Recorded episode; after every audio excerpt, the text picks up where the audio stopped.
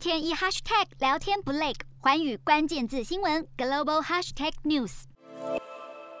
乌克兰总统泽伦斯基不止邀请 SpaceX 执行长马斯克在战后访问乌克兰，更不忘在推特表示，乌克兰将会在获得一批的星链卫星网络接收器，使得在炮火中被轰断通讯的城市渴望重新上线。而星链系统目前是乌克兰部分地区唯一仍在运作的非俄罗斯通讯系统，却引发担忧，星链可能沦为俄国攻击的目标之一。不止马斯克，网络安全研究人员日前也警告，如果普丁控制了乌克兰的上空，使用者的向上传输将成为空袭瞄准的信标。